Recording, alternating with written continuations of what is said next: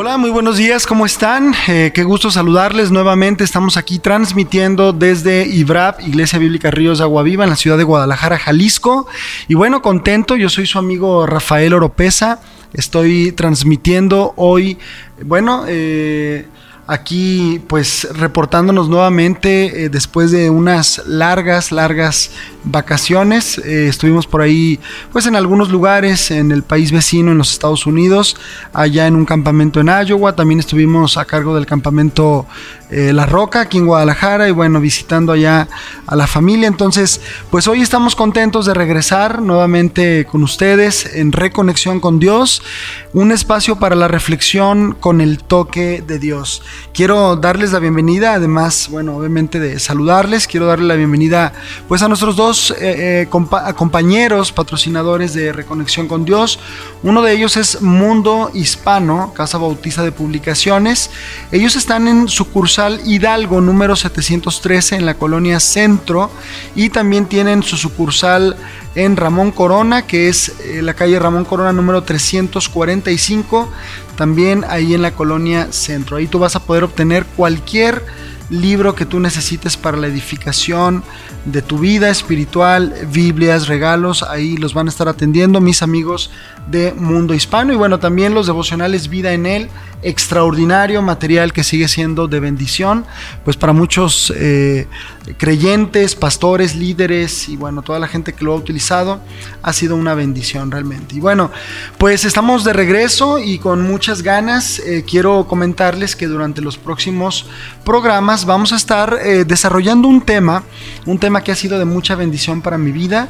He estado meditando en las escrituras sobre algunos pasajes de la Biblia que nos hablan acerca de columnas, pilares, eh, estructuras del carácter cristiano.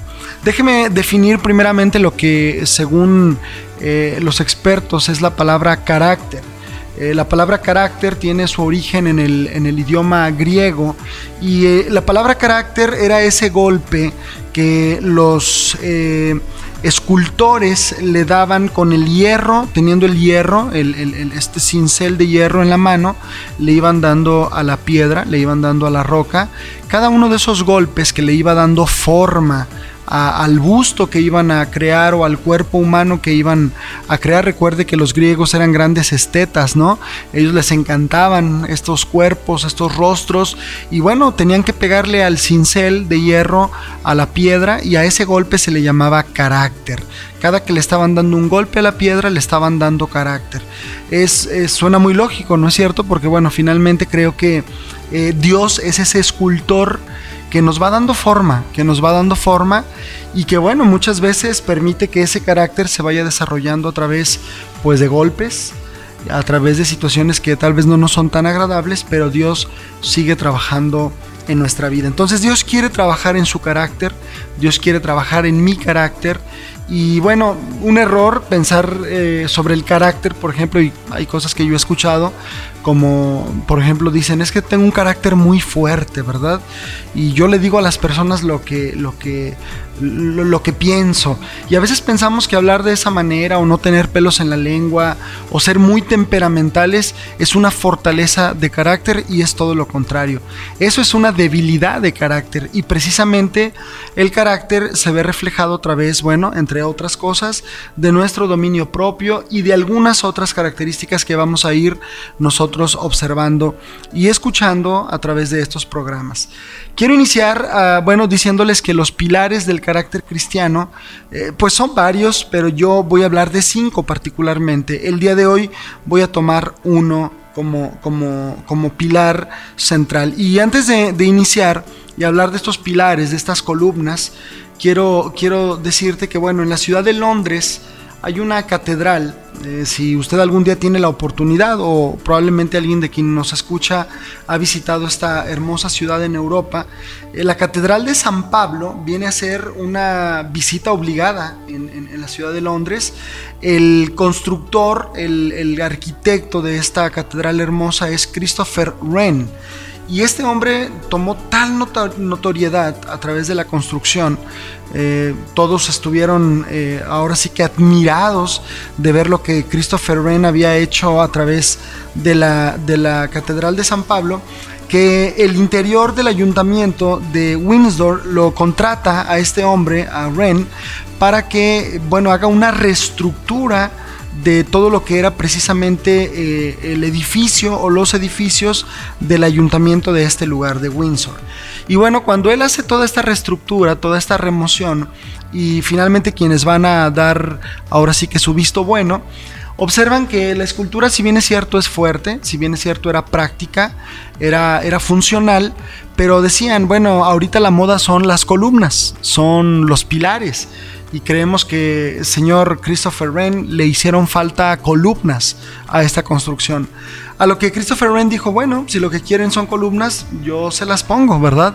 Y entonces él mandó a instalar columnas en el interior de este ayuntamiento, pero cuando finalmente construye un buen número de columnas y vuelve a llamar a quienes iban a dar pues ahora sí que su visto bueno sobre esta construcción, un hombre de esos perspicaces que son muy observadores se da cuenta que si bien es cierto las columnas estaban estratégicamente colocadas y a la vista del hombre eran muy atractivas y efectivamente el interior del ayuntamiento de Windsor se veía mucho mejor con estas columnas recién colocadas, pero observó que las columnas que había construido Windsor eran únicamente obvio del suelo, del piso donde tenían que estar cimentadas, pero no llegaban hacia el techo, que era donde tenían que soportar el peso. Es decir, estas columnas eran o habían sido puestas por Christopher Wren a petición de quienes lo habían contratado, únicamente como figuras decorativas. Es decir, se veían muy bonitas, pero no tenían absolutamente nada que ver con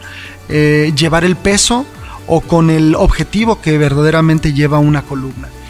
¿Por qué le platico esta anécdota de Christopher Wren como arquitecto y esta remoción del interior del ayuntamiento de Windsor? Bueno, porque creemos que y, hemos visto que muchas veces eh, en la iglesia, y estamos hablando de la iglesia moderna, se han construido columnas, se han construido pilares que se pensaría que de alguna manera llevan el peso o, o forman parte de la estructura de una iglesia, pero verdaderamente no lo son. Déjeme ser un poquito más claro. Es decir, eh, muchas iglesias modernas hoy en día basan el peso eh, de lo verdaderamente importante en situaciones meramente visibles o en situaciones meramente efímeras.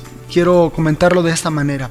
Como iglesia y yo siendo un pastor, eh, bueno, tengo que preocuparme y ocuparme en saber que realmente eh, la congregación en la cual yo estoy participando y formo parte eh, tenga una estructura y tenga una columna firme que verdaderamente sostenga y que verdaderamente lleve a cabo la misión para la cual fue llamada la iglesia.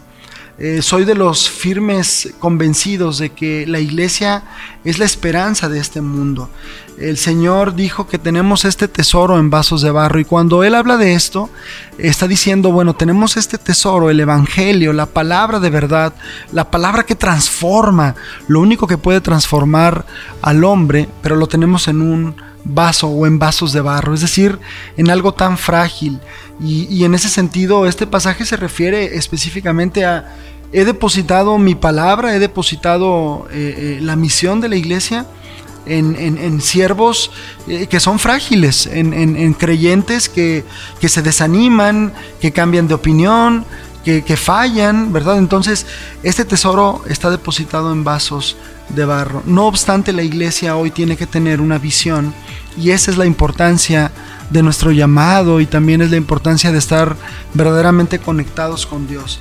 Eh, tenemos que tener muy clara cuál es, cuál debe de ser la estructura sobre la cual debe de, recaer, eh, pues bueno, ahora sí que la, tarea de la iglesia.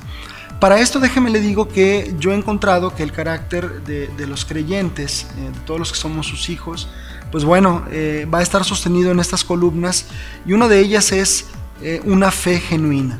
Este es el punto de partida. Es decir, yo no puedo eh, continuar, ni siquiera puedo pensar en que puedo, no sé, tener otras columnas u otros ejes si primero no tengo el punto de partida. Y se lo digo por esto. Dice eh, Primera de Timoteo, capítulo 3, versículo 5, dice que la iglesia debe ser, columna y baluarte de la verdad. En una versión dice, eh, por, si, por si me retraso, quiero que sepas cómo debes comportarte en la casa de Dios, le está diciendo Pablo a Timoteo, es decir, en la iglesia del Dios viviente, columna y fundamento de la verdad. En la versión Reina Valera, que es la que generalmente leemos, dice, para que si tardo sepas cómo debes conducirte en la casa de Dios, que es la iglesia del Dios viviente, y otra vez menciona Pablo, columna y baluarte de la verdad. Es decir, para, para Dios es importante que, bueno, la iglesia sea esa, eh, pues, columna como tal, que se encargue de que la palabra de Dios llegue, pues como dice también el apóstol Pedro, no adulterada. Por eso la, iglesia es columna y baluarte de la verdad. Quiero citar a un pastor que se llama John MacArthur. Seguramente algunos de ustedes lo, han escuchado, han leído alguno de sus libros. Pero él dice con respecto a esto, dice que cuando el pueblo de Dios eh, construye fachadas falsas que apartan que aportan, perdón, poco peso espiritual y que no lleva a la iglesia a la altura y al alcance para el cual fue diseñada, a la postre traerá un falso sentido de la salvación y de la madurez espiritual. Eh, yo leía este, este comentario en uno de sus libros y vamos, eh, quiero, quiero decir que verdaderamente eh, comparto completamente esta opinión. ¿no? Creo que uno de los problemas del cristianismo moderno, eh, lo, comentaban dos teólogos respecto a esto, es que hoy en día los cristianos del siglo XXI están siendo alimentados, déjeme hacer la comparación, de dos niños, de dos bebés, usted sabe que cuando un niño es alimentado con esa primer leche de la madre, de la, leche materna, esa primer leche que se le conoce como el calostro, es una leche que es importante que el niño tome para que el niño, pues bueno, obviamente vaya este, adquiriendo eh, defensas, fuerzas, ¿verdad? Y que sea un niño sano, no enfermizo. Cuando el niño es alimentado con fórmula, cuando el niño es alimentado con otro tipo de alimento, pues el niño crece no tan fuerte, no, eh, crece más débil, es un niño enfermizo y haciendo esta comparativa con, precisamente la iglesia como columna y baluarte de la verdad, eh, considero que muchas iglesias hoy en día eh, podemos estar perdiendo de vista lo verdaderamente importante. Podemos estar perdiendo de vista esto que ahorita en un inicio estamos hablando. Somos columna y baluarte de la verdad. Lo que tenemos que predicar es la palabra de verdad. Lo que tenemos que poner como columna principal es la palabra de Dios. ¿Qué podemos estar eh, sustituyendo por la palabra de Dios? Bueno, podemos estar sustituyendo la predicación expositiva, por ejemplo, el sermón eh, expositivo, la palabra expuesta desde la Biblia, lo que verdaderamente quiere decir el pasaje bíblico, por mensajes muy, muy elocuentes, con muy buena oratoria, muy frescos y muy cortos, y que es como una aspirina que damos, ¿verdad? Cuando la persona tiene un cáncer, por ejemplo. Entonces solamente estamos dando una solución temporal y ni siquiera útil. Y la iglesia tal vez está esforzando en estos días en crear fachadas superficiales como una buena adoración, que bueno, yo considero que cualquier iglesia la debe de tener y la deberíamos o la debemos de tener, pero no puede estar fundamentada, por ejemplo, eh, una columna de una iglesia particularmente en un tiempo, en una experiencia. Es decir, eh, muchas iglesias también tal vez estamos perdiendo el rumbo o, la visión principal pensando que son las instalaciones de nuestra congregación, pensando tal vez que son las actividades, pensando tal vez que son los convivios, pensando tal vez que es otra cosa y no lo que dice la palabra de Dios ahí Pablo a Timoteo, columna y baluarte de la verdad, la palabra de Dios. Uno de los principales peligros entonces de no tener estos pilares, estas columnas espirituales de las que vamos a estar hablando, adheridos a nuestra vida, es que los pecados se hacen viejos, ¿verdad? Tenemos creyentes que nunca llegan a aferrarse a la realidad, es decir, no están dispuestos a someterse al proceso de transformación. Esto de lo que hablaba Pablo ahí en Romanos capítulo 12, a la famosa la metamorfosis, el cambio, la transformación. Eh, las viejas costumbres se hacen ya, ya un hábito, ¿verdad? Se hacen estas viejas costumbres pecaminosas, se hacen actitudes eh, que al final de cuentas pues dañan a la, iglesia como tal y el creyente cuando no va adhiriendo estas columnas de las que estamos hablando, no las quiere cambiar por nuevas actitudes que deben de ser actitudes bíblicas de las que habla la palabra. Estoy convencido que una vida saludable para la iglesia solo puede ser originada por una actitud espiritual adecuada. Sí, escúcheme bien. Yo creo que si yo quiero ser un factor de cambio y quiero empezar por mí, quiero empezar hablando en primera persona, una vida saludable para la iglesia local se genera solamente por actitudes espirituales adecuadas, actitudes espirituales adecuadas. ¿Cuáles serían las inadecuadas? Bueno, la apatía, la envidia, la soberbia, el orgullo, la mezquindad y podríamos hacer una larga lista. ¿Cuáles son actitudes bíblicas, saludables, adecuadas, bueno, el dominio propio, el amor, la consideración, la generosidad, el perdón, y esto se convierte también en un estilo de vida. Creo que tenemos que hablar eh, del enfoque, ¿verdad? Para entender cómo es que podemos de alguna manera ir adhiriendo estas columnas, y ya dije que vamos a empezar con la primera, que es el punto de partida, una fe genuina, creo que tenemos que eh, partir del enfoque correcto. Y para esto déjeme leerle dos versículos. Uno de ellos está en el Antiguo Testamento, en el capítulo 30, en Deuteronomio, capítulo 30. Si usted, bueno, acostumbra a, escuchar estos programas, sería muy bueno que tuviera una Biblia a la mano para que nos acompañe ahí en esta lectura. Está en Deuteronomio capítulo 30, versículo 6 Dice ahí la palabra de Dios, está hablándole Dios obviamente a su pueblo, al pueblo de Israel, y dice, y circuncidará Jehová, tu Dios, tu corazón, y el corazón de tu descendencia, para que ames a Jehová tu Dios con todo tu corazón y con toda tu alma, a fin de que vivas. Me encanta esta porción por la figura literaria y obviamente contextual que utiliza Dios con respecto a la circuncisión. Si usted eh, ha conocido a alguien que haya practicado la circuncisión no siendo un bebé, es decir, ya siendo una persona adulta, usted sabrá que es un proceso doloroso, dolorosísimo. De hecho, las dos o tres personas con las que yo he tenido oportunidad de platicar, que tuvieron que practicarse esta, esta operación de la circuncisión por diferentes motivos ya en una edad adulta, me han referido que es la recuperación algo sumamente doloroso. Y note lo que dice Dios, y circuncidará Jehová tu Dios tu corazón. Es decir, ese proceso de circuncidar su corazón, Dios le está diciendo, necesito realmente que, bueno, estés claro que el cambio y la transformación, el enfoque correcto del que tenemos que hablar tú y yo, es un proceso doloroso. Déjeme le digo, Radio Escucha, que eh, seguir a Dios no es fácil. Seguir a Dios requiere cambios, seguir a Dios requiere sacrificios. Muchos queremos las bendiciones de Dios, pero no queremos pagar el precio. Muchos de nosotros queremos que Dios nos lleve a lugares altos, pero no queremos pagar el precio. Cuando usted y yo hablamos de hombres como Jonathan Edwards, como Charles Spurgeon, como los hermanos Wesley, como Corrie ten Boom, como grandes héroes de la fe modernos, yo quiero decirle que hay un común denominador en todos ellos. Todos ellos fueron hombres de oración. Todos ellos fueron hombres que practicaron lo que la Biblia dice en el Antiguo Testamento, el secreto de Jehová invirtieron tiempo con Dios. Las cosas buenas que vienen de parte de Dios, créamelo, muchas veces se dan porque Dios es muy bueno y tiene misericordia de nosotros.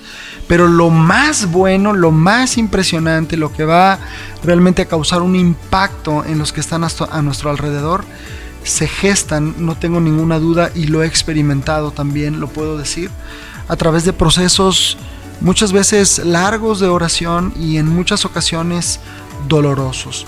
Por eso Dios le está diciendo a su pueblo, y circuncidará Jehová tu Dios tu corazón y el corazón de tu descendencia. Yo no puedo esperar que mis hijos, por ejemplo, eh, crezcan amando a Dios y crezcan adhiriendo estas columnas de las que vamos a estar hablando en su carácter cristiano para que su carácter cristiano sea como el de Cristo si primero su corazón no ha sido transformado.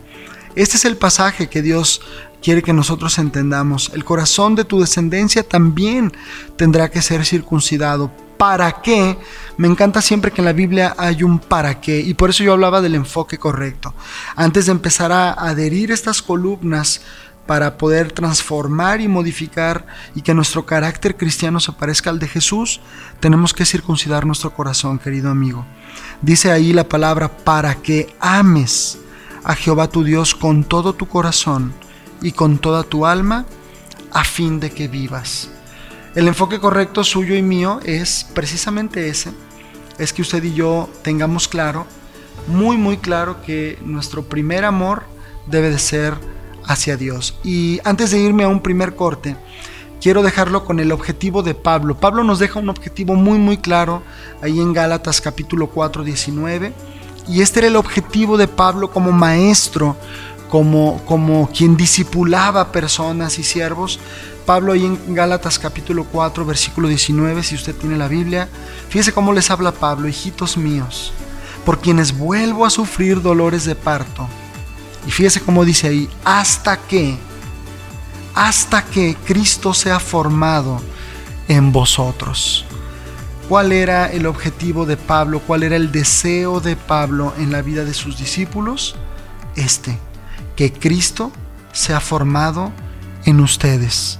Que estas columnas de las que vamos a estar hablando sean verdaderamente encarnadas y posteriormente modeladas para que otros puedan creer en Jesús como su Salvador. Nos vamos al primer corte, quiero dejarlos con esta hermosa canción, yo sé que vas a disfrutar esta canción, es Jesús Adrián Romero. Y es un retro, es una canción antigua, pero yo considero que Dios, Dios está buscando. Dios está buscando hombres y mujeres con un corazón diferente y con el deseo verdaderamente de adherir estas columnas, estos pilares, para transformar su carácter cristiano. Él es Jesús Adrián Romero. Dios está buscando.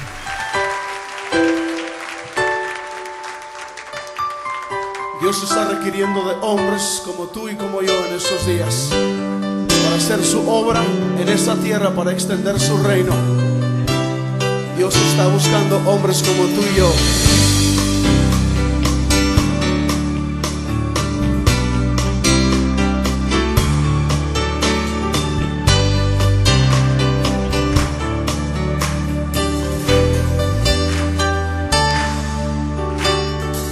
Hombres que no se conforman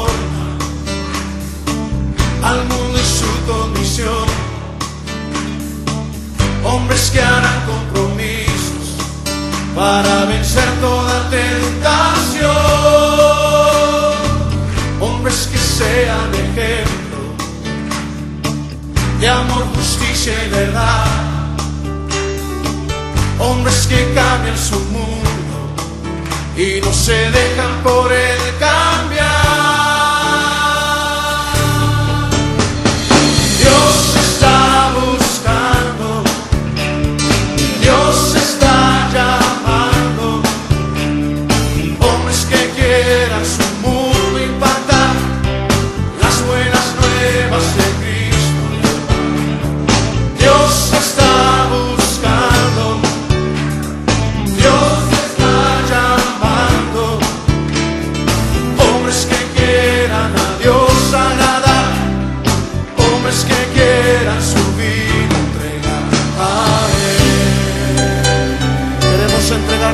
Señor, para que nos uses.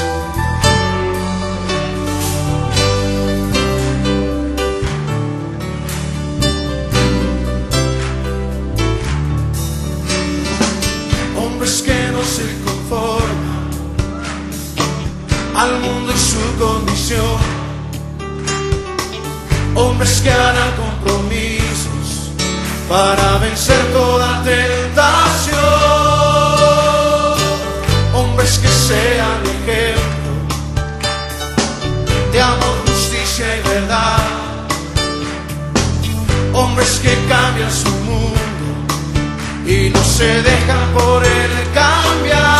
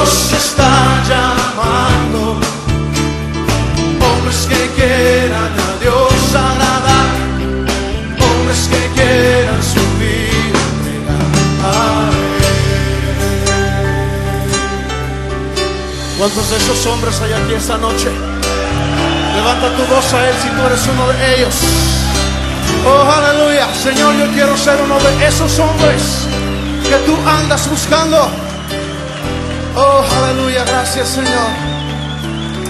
Gracias, Señor. Gracias, Señor. Y estamos conscientes, oh Dios, que para que eso suceda, Muy bien, esto fue Dios está buscando, bueno, una canción que me lleva a recordar mis primeros años en la vida cristiana. Y bueno, veníamos hablando sobre eh, estos pilares, ¿no? Vamos a empezar a desarrollar cada uno de estos pilares, pero para todo esto primero teníamos que hablar precisamente de, bueno, cómo implementar estas columnas, ¿verdad?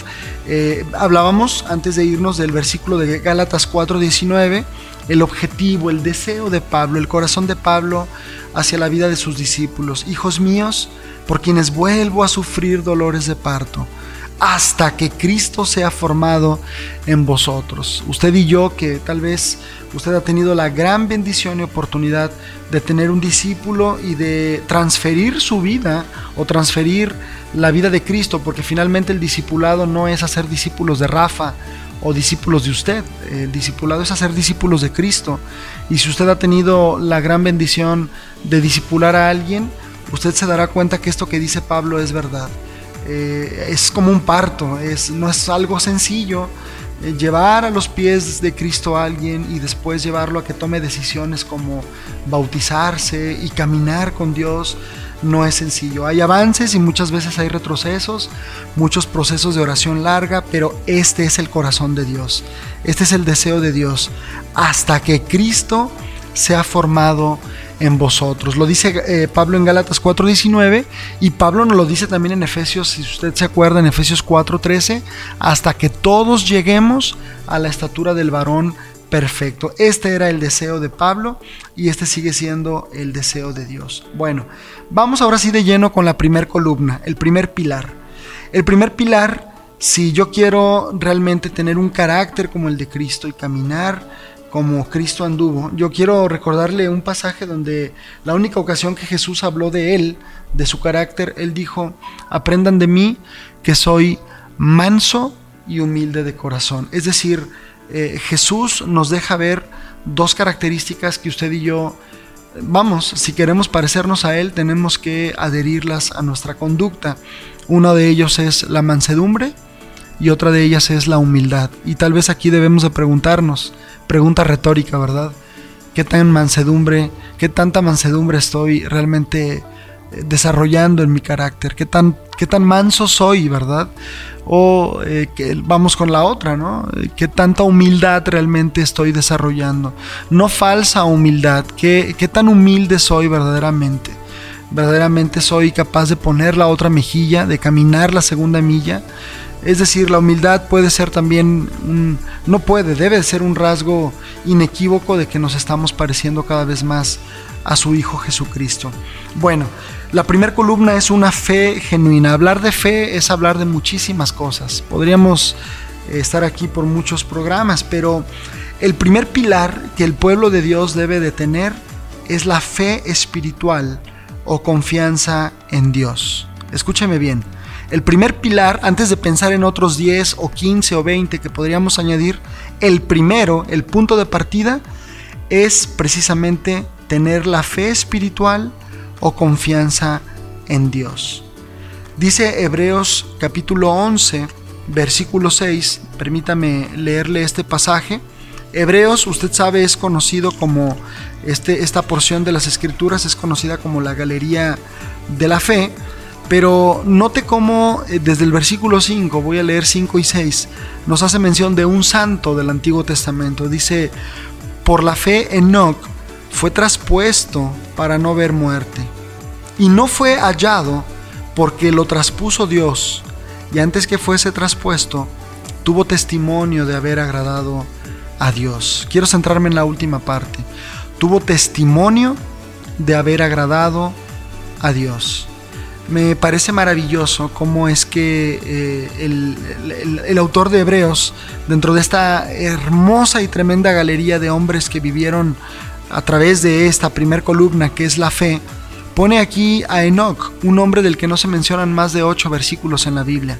Un hombre que no se menciona mucho de él, pero que no es necesario saber más. Sabemos por Hebreos, sabemos por Génesis, que fue un hombre que agradó a Dios que fue un hombre que caminó con Dios. Y dice aquí en Hebreos 11:5, eh, tuvo testimonio de haber agradado a Dios. Estas palabras son contundentes, querido amigo. Tuvo testimonio de haber agradado a Dios.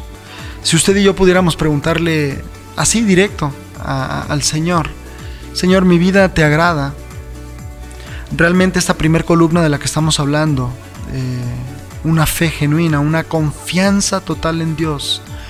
¿Realmente soy un hombre de fe? ¿Realmente mi vida te agrada? ¿Por qué se lo pregunto? Porque el versículo 6 dice claramente el autor, pero sin fe es imposible agradar a Dios. Sin fe es imposible agradar a Dios. Por eso la primera columna es una fe genuina, una confianza total en Dios. Si usted no tiene este punto de partida, si usted no tiene una fe genuina, es imposible agradar a Dios. Es más, me atrevo a decir que es casi imposible añadir alguna otra de las columnas. El punto de partida es una fe genuina. Y tal vez nos preguntemos, ¿qué es la fe espiritual? ¿Qué es la fe espiritual? Bueno, en Hebreos precisamente, si regresamos unos versículos antes, en Hebreos capítulo 11, en el versículo 1, se nos da una definición de la fe. Dice que es pues la fe, la certeza de lo que se espera, la convicción de lo que no se ve. Fíjese, dos cosas dice el autor sobre la fe. Es certeza y es convicción. Déjeme le digo que la palabra certeza es una palabra griega hupostasis, que significa la esencia de Dios. Entre otras cosas, una connotación es Dios siendo, hupostasis. Dios es certeza. Es decir, es cuando decimos Jehová, una de las connotaciones de este nombre bendito de Dios, Jehová, el que hace que las cosas sucedan. Dios el que hace que las cosas sucedan. Jupostasis, la esencia de Dios, la certeza de, que, de saber que Dios ha dicho y Dios lo hará, porque Dios cumple sus promesas. Eso es lo que dice el autor de Hebreos con respecto a, su definición de la fe. Y la palabra convicción es una palabra en griego que es elenjos y que significa probar o convencer, es decir, de las esperanzas o realidad que no se ven. Estoy convencido, estoy seguro que Dios lo va a hacer. Y entonces nos preguntamos cuál es la diferencia entre la confianza natural y la confianza espiritual. ¿Cuál sería una, una diferencia? Bueno, la confianza natural viene con el nacimiento natural, es decir, nosotros no siendo creyentes, y usted acuérdese cuando usted no era eh, hijo de Dios, pero usted ya era hijo de sus padres, por el solo hecho de ser un ser viviente, usted ya tenía lo que se conoce como la confianza natural, es decir, usted confiaba de manera natural en sus padres por el solo hecho de que era alguien familiar para usted. Vivían bajo el mismo techo, conocía a su papá, conocía a su mamá, entonces usted tenía un cierto grado de confianza o tal vez una confianza total en ellos. Pero la confianza espiritual, la fe de la que estamos hablando viene únicamente como resultado del nacimiento espiritual.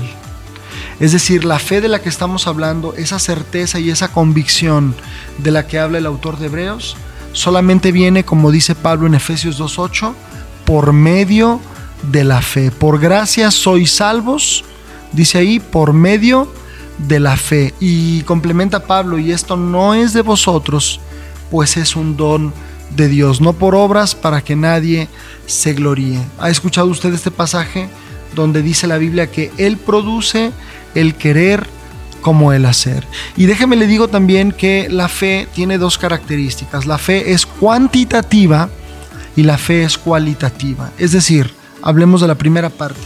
Cuando hablamos de que la fe es cuantitativa, es decir, tengo que remitirme a un pasaje donde los apóstoles regresan con Jesús habiendo fracasado en el intento, ¿verdad? Ahí había endemoniados y ellos dijeron, no, Señor, creo que este género solo con ayuno y oración. Pero Jesús les dice, no los regaña, no los reprende, simplemente les dice, hombres de poca fe.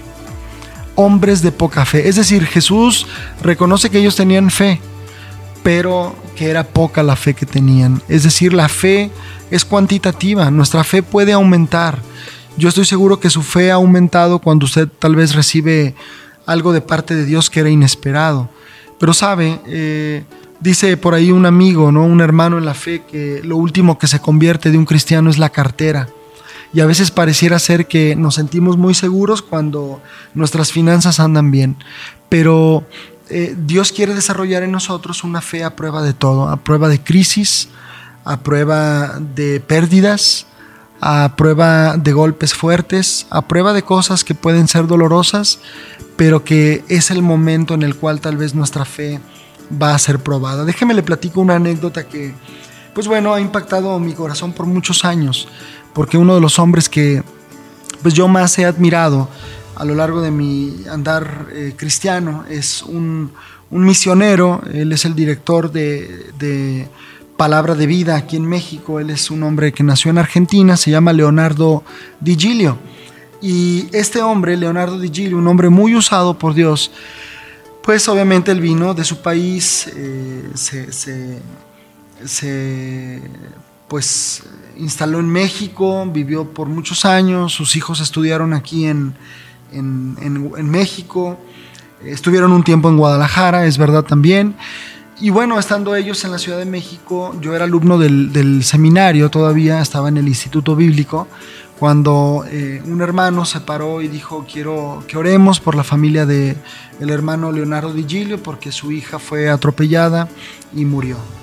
Eh, para mí fue un baldazo de agua fría, yo tenía pues años que no veía a Leo, pero fue verdaderamente doloroso saber que un hombre de Dios, había perdido por medio de un accidente tan lamentable a su única hija. Él, tenía, él tiene dos hijos y la única niña pues eh, se la arrebataron en, este accidente.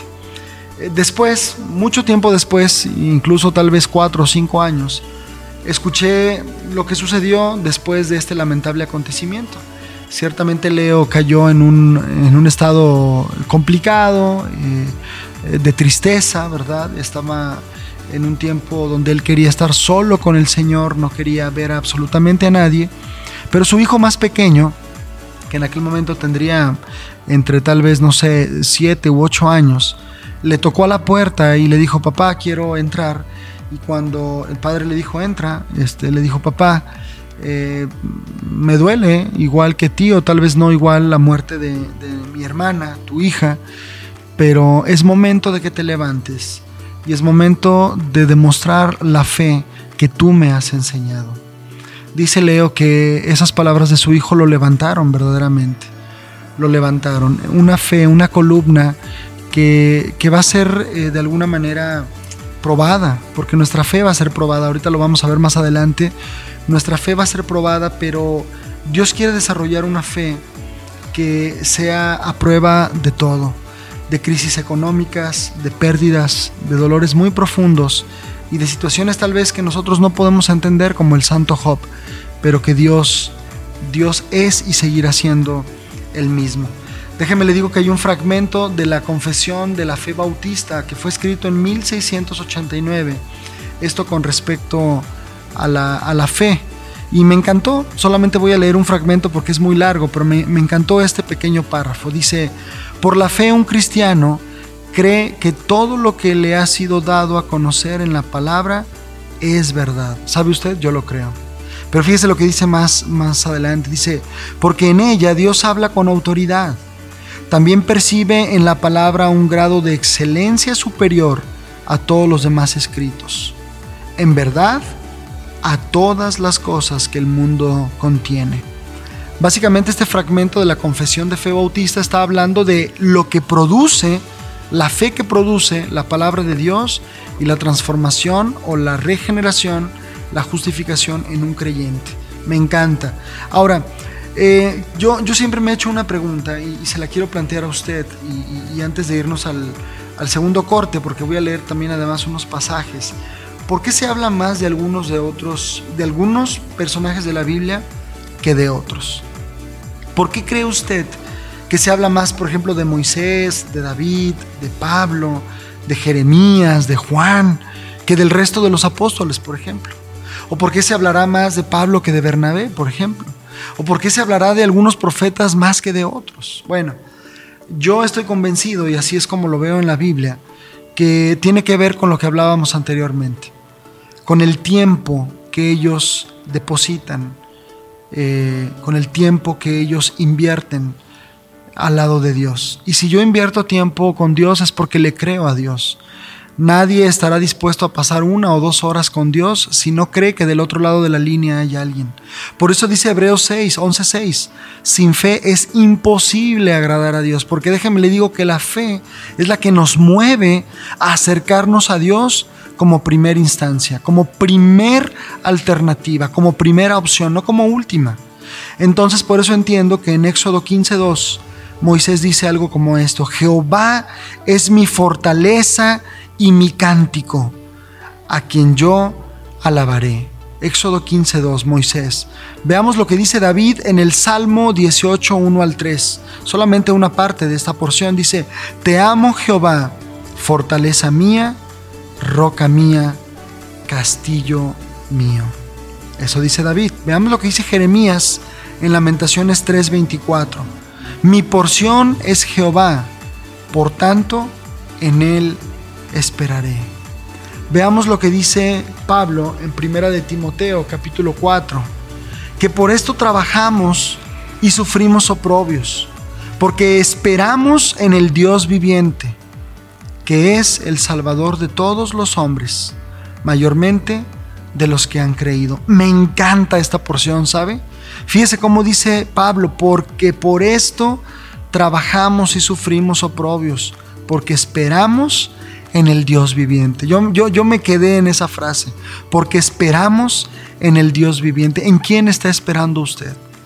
¿En quién está esperando usted ese nuevo trabajo? ¿En quién está esperando usted esa sanidad de su hijo? ¿En quién está esperando usted? ¿Sabe? Pablo decía, yo espero en Dios. Yo espero en el Dios viviente. Y termino con Juan. Juan dice, y nosotros hemos conocido y creído el amor que Dios tiene para con nosotros. Hermosa porción también. Nosotros hemos conocido, número uno, y creído, número dos, el amor que Dios tiene para con nosotros. Maravillosas estas porciones, porque es que Dios pone en alto precisamente a este tipo de siervos. Déjeme le digo, para irnos al siguiente corte, que una de las cosas que yo más he admirado precisamente en las personas que más ha impactado mi vida es precisamente las personas que han eh, caminado con fe las personas que han decidido, como dicen por ahí, quemar sus naves y caminar por fe con Dios. ¿Qué sucede cuando verdaderamente tienes que tomar una decisión de esas donde dices solamente tengo a Dios? Usted ha escuchado una frase muy, eh, pues incluso muy coloquial, muy, muy usada en nuestro entorno. Eh, yo recuerdo cuando niños llegaba un amigo o llegaba una persona y decía, me vine con la pura bendición de Dios. Lo que te estaban diciendo era, me vine sin dinero. Pero reflexionando un poco en esta, en esta, pues en esta expresión yo digo, bueno, si vienes con la bendición de Dios no necesitas absolutamente nada más. Así es que bueno, quiero eh, dejarte esta canción. Esta canción de alguna manera también refleja un poco de lo que estamos hablando. Y déjame te digo que esta canción eh, te va a mostrar, también es una canción retro, es de Marcos Vidal. Y, déjame te digo que esta canción eh, habla precisamente de alguien que le está preguntando a Dios, sobre, bueno, ¿dónde estás ahora en las guerras? ¿Dónde estás ahora en, en, todo el, eh, toda la hecatombe, toda la tragedia que podemos ver? Y cuando Dios contesta, Dios empieza a hablar de sus siervos. ¿Sabes cuál es el común denominador eh, de esta canción en cada uno de los siervos que Dios menciona? es que eran hombres de fe. Dios pregunta, ¿dónde está el David que venció al Goliat, al, gigante? ¿Dónde está esos tres que, que, decidieron ir al horno? ¿Dónde, está esa, ¿Dónde están esas mujeres como Esther? Bueno, esta canción nos va a hablar de hombres y mujeres de fe. Y te dejo con esta pregunta, ¿eres un hombre de fe? ¿Has añadido esta columna a tu carácter cristiano? Te dejo con esta canción de Marcos Vidal, se llama Buscadme y viviréis. Regresamos.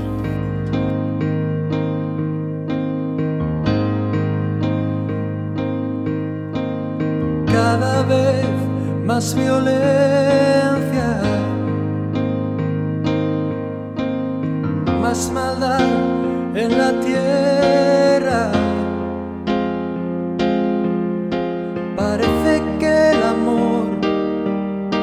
Ha muerto y la locura reina sobre la humanidad.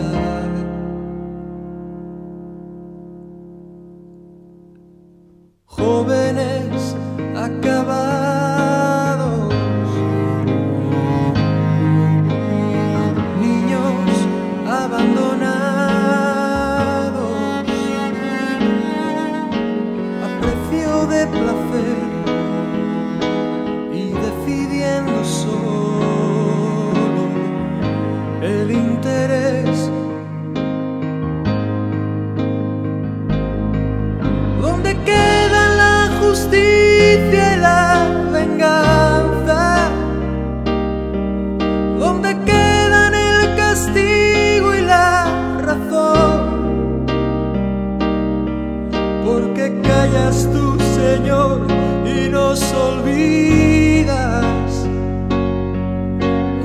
puedes permitir tanto dolor?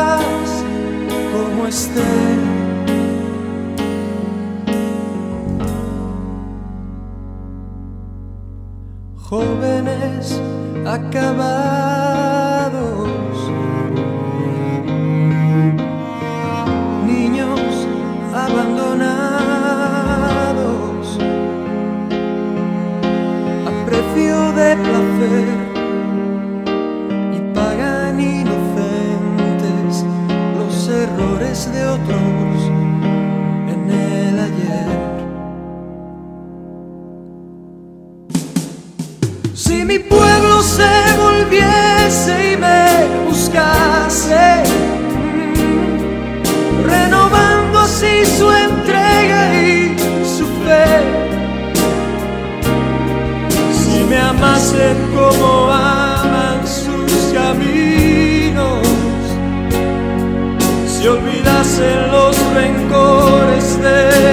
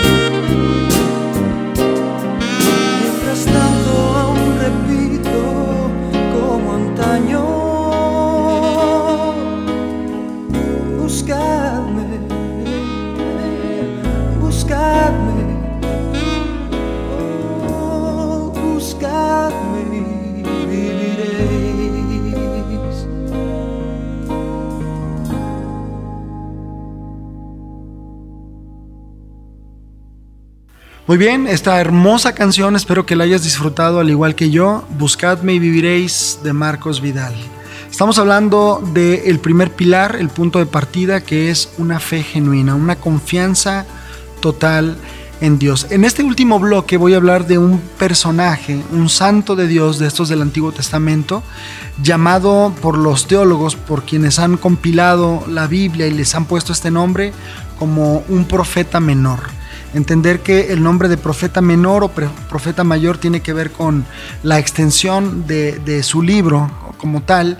Y Habacuc, y, y nosotros lo vamos a ver, Habacuc tiene únicamente tres capítulos.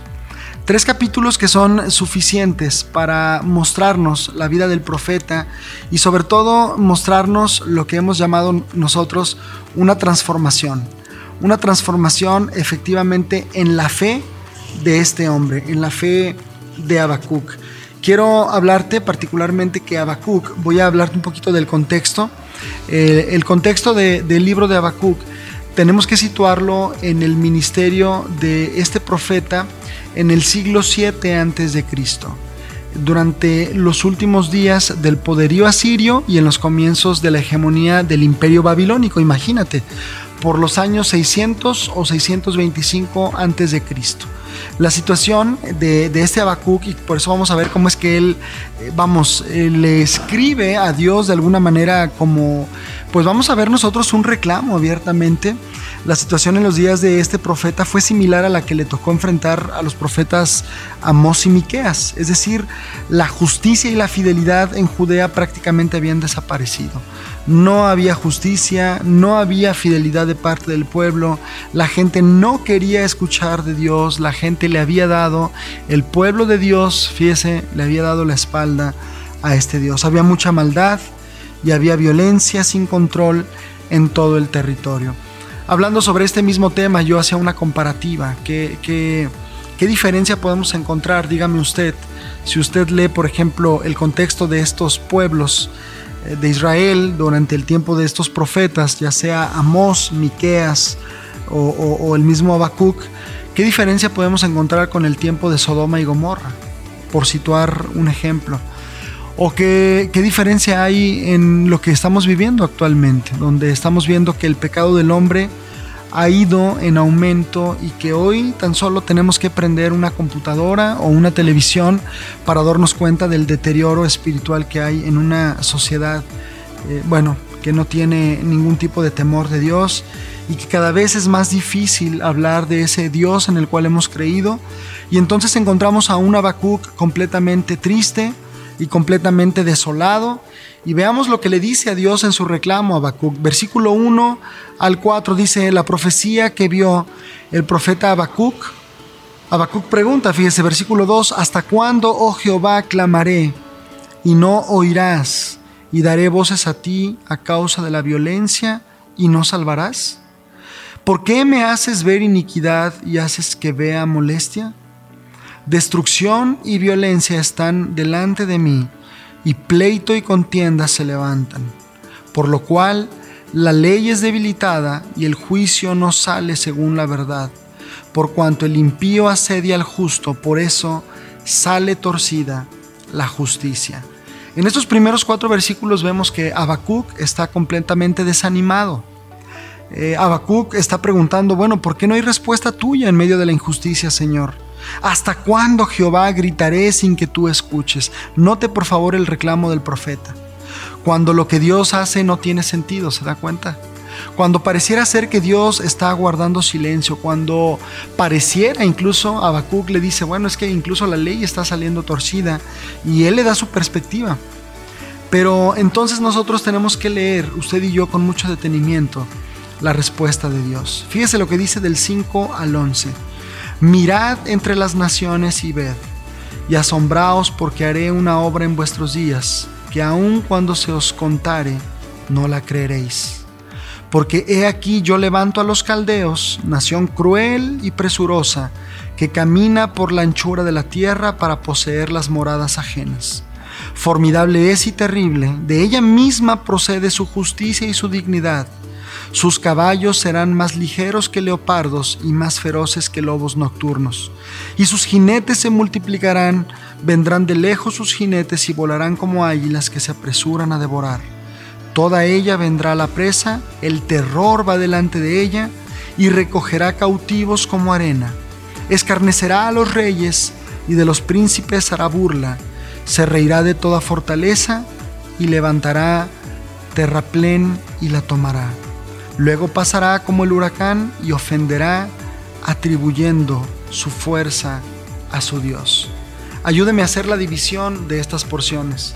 En el libro de Habacuc, del versículo 1 al 4, encontramos el reclamo y encontramos eh, el poco entendimiento o encontramos de alguna manera la confusión del profeta. No entendía por qué Dios no contestaba, no entendía por qué Dios no intervenía. Pero del versículo 5 al 11 lo que nosotros vemos es la respuesta de Dios. Y Dios lo que iba a hacer, le dice a Habacuc, es darle una lección al pueblo de Israel. Dice, ellos me han dado la espalda y ahora ellos serán asolados. Y utilizaré a los caldeos, pueblo cruel, para que esta justicia sea llevada a cabo. Esto era, esto era lo justo, querido Radio Escucha.